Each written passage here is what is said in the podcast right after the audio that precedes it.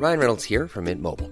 With the price of just about everything going up during inflation, we thought we'd bring our prices down.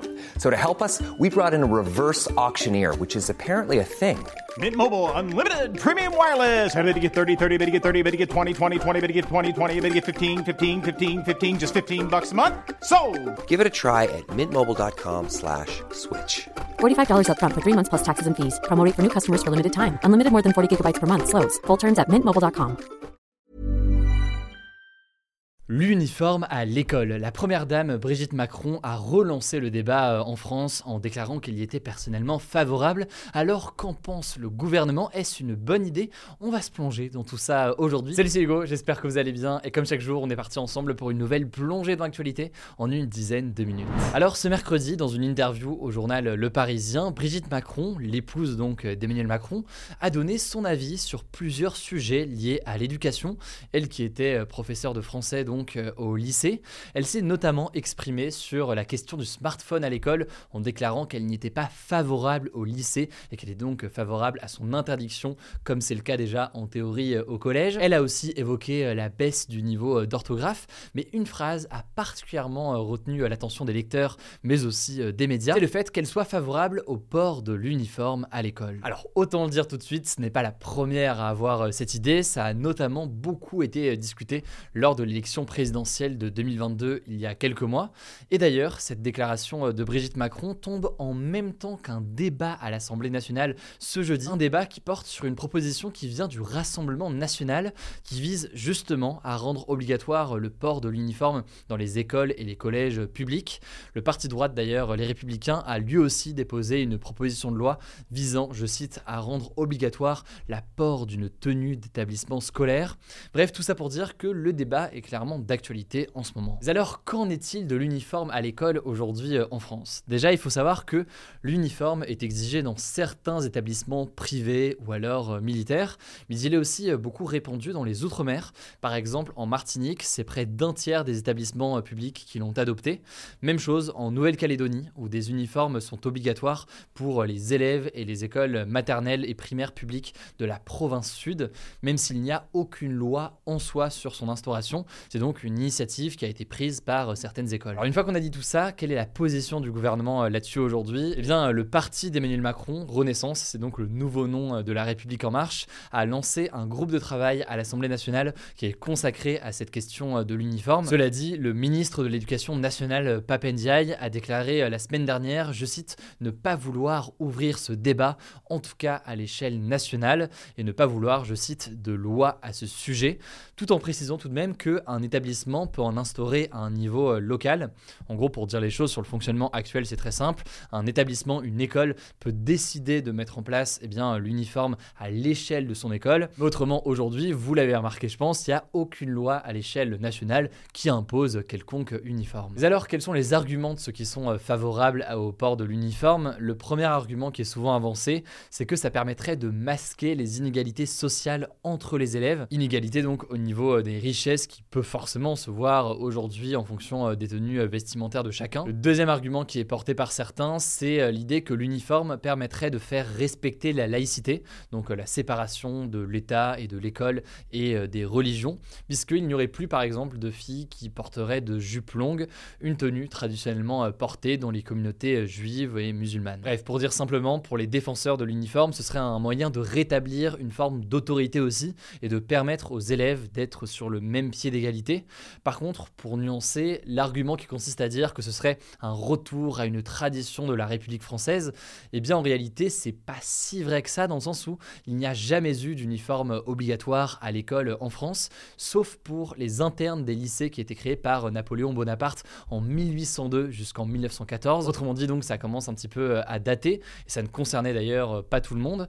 Par contre, oui, et ça c'est vrai, il faut l'observer, il y a eu ce que l'on appelle des blues après la Seconde Guerre mondiale. En l'occurrence, ce n'était pas un vêtement qui était imposé par l'État, c'était simplement pour protéger contre les taches d'encre qui pouvaient être très présentes. Et d'ailleurs, ces blouses ont été abandonnées progressivement, notamment avec l'arrivée des stylos billes. Ça, c'est donc certains des arguments de ceux qui sont pour, mais alors que répondent ces opposants? Alors déjà, sur la question de la laïcité, certains estiment que ce n'est pas vraiment un argument, puisque d'autres signes peuvent être de toute façon euh, visibles, d'autres signes qui deviendraient donc distinctifs. Ensuite, concernant les inégalités liées aux vêtements à l'école, certains estiment que imposer un vêtement comme ça ne changera pas grand-chose, puisque finalement, les différences peuvent s'illustrer via d'autres éléments. Je sais pas si on a le dernier téléphone ou pas, si jamais on a un sac qui coûte cher, des chaussures qui coûtent cher, ou même d'ailleurs dans nos activités, euh, certains qui partent en vacances, d'autres non. Bref, certains disent que le vêtement comme ça, ce n'est pas l'élément qui va vraiment euh, changer euh, le monde là-dessus. Et puis plus largement, ceux qui sont contre l'uniforme estiment que l'école doit apprendre l'émancipation et la diversité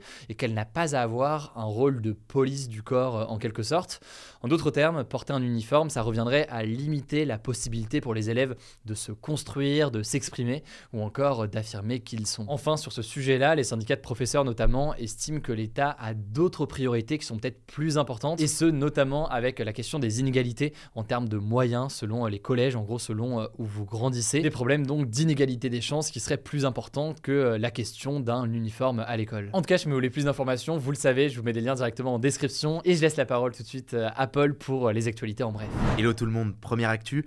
De nouveaux acteurs ont rejoint l'appel à la grève et à la mobilisation contre la réforme des retraites, lancée pour le 19 janvier. Il s'agit des syndicats de plusieurs entreprises pétrolières françaises qui ont d'ores et déjà annoncé aussi deux autres grèves en plus de celles du 19 janvier. Ces grèves pourraient perturber le raffinage du pétrole en France, l'approvisionnement en carburant des stations-service, comme ça avait été déjà le cas en octobre. On suivra ça. Deuxième info, de moins en moins de jeunes sont sans activité en France, selon les derniers chiffres de l'INSEE. Précisément, fin 2022, moins de 12% des 15-29 ans n'étaient ni étudiants, ni employés, ni en formation, alors qu'à titre de comparaison, ils étaient près de 14% dans cette situation il y a 7 ans, fin 2016. La tendance est à la baisse constante depuis 2014, à exception d'un pic d'inactivité dû à la crise du Covid. Aujourd'hui, donc, cette situation de ni étudiants, ni employés, ni en formation, elle concerne près d'1,4 million de jeunes. Et pour vous donner un peu plus de détails, parmi eux, 45% sont au chômage, donc en recherche active d'emploi.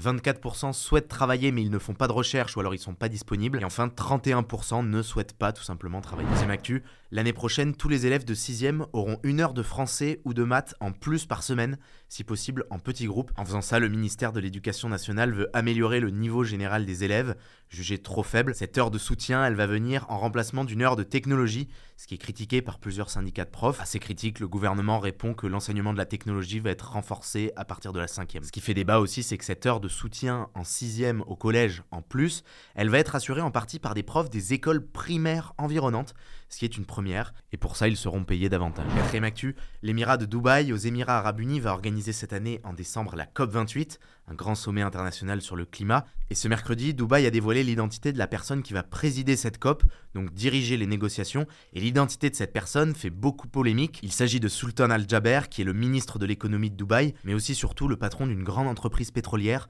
la Abu Dhabi Dubai National Oil Company. Les associations de défense de l'environnement jugent du coup ça scandaleux et pour la COP qu'un acteur de l'industrie du pétrole dirige les négociations, dans le contexte où les experts de l'ONU pour le climat disent qu'il faut impérativement réduire l'utilisation de pétrole et de gaz pour limiter le changement climatique. Cinquième info, selon l'ONU, fin avril, la Chine ne sera plus le pays le plus peuplé du monde, ce sera l'Inde qui va dépasser donc la barre des 1,45 milliards d'habitants. Et ça va durer. Dans les prochaines années, l'écart va s'accentuer parce que la population indienne est beaucoup plus jeune que la population chinoise. Aujourd'hui, un quart des Indiens a moins de 15 ans. Et du coup, selon les projections de l'ONU, en 2050, il pourrait y avoir 1,7 milliard d'Indiens contre 1,3 milliard de Chinois. En raison du faible nombre de naissances ces dernières années, la population chinoise devra en effet baisser de 8%. Sixième actu, retour en France, c'est le résultat d'une affaire qui était devenue un symbole des accidents de chasse. Ça s'était passé fin 2020 dans le Lot. Un jeune de 25 ans avait été tué par une balle d'un chasseur alors qu'il coupait du bois dans son jardin. Il s'appelait Morgan Keane et finalement donc la justice a rendu son verdict. Le chasseur, qui affirmait l'avoir confondu avec un sanglier, a été condamné à deux ans de prison avec sursis, donc il n'ira en prison que s'il commet une nouvelle infraction. Son permis de chasse lui a aussi été retiré. Cette affaire avait contribué à inciter le gouvernement à prendre davantage de mesures pour encadrer la chasse, et finalement on en a parlé l'autre jour, sans aller jusqu'à décréter un jour sans chasse le dimanche, ce qui était réclamé par plusieurs associations. Septième actu, c'est un chiffre issu d'un sondage de l'IFOP publié ce jeudi qu'on a trouvé assez significatif. Il montre que les jeunes en France croient de moins en moins à la science. En effet, en 2022, seulement 33% des jeunes entre 18 et 24 ans ont l'impression que la science apporte plus de bien que de mal à l'humanité, alors que ce chiffre était de 52% il y a 50 ans, donc 20 points de moins. Ce sondage montre aussi qu'il y a de plus en plus de croyances à des vérités alternatives. Par exemple, un jeune sur cinq interrogé dans ce sondage pense que les pyramides égyptiennes ont été bâties par des extraterrestres et un jeune sur six pense que la Terre est plate. On termine avec une bonne nouvelle.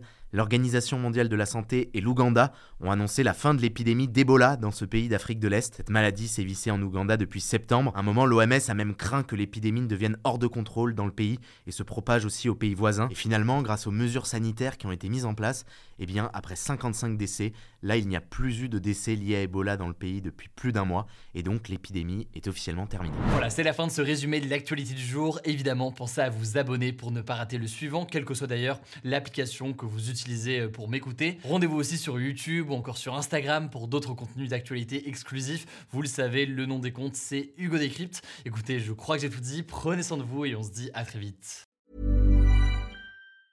Mom deserves the best, and there's no better place to shop for Mother's Day than Whole Foods Market. They're your destination for unbeatable savings, from premium gifts to show-stopping flowers and irresistible desserts. Start by saving 33% with Prime on all body care and candles. Then get a 15-stem bunch of tulips for just $9.99 each with Prime. Round out Mom's menu with festive rosé, irresistible berry chantilly cake, and more special treats. Come celebrate Mother's Day at Whole Foods Market.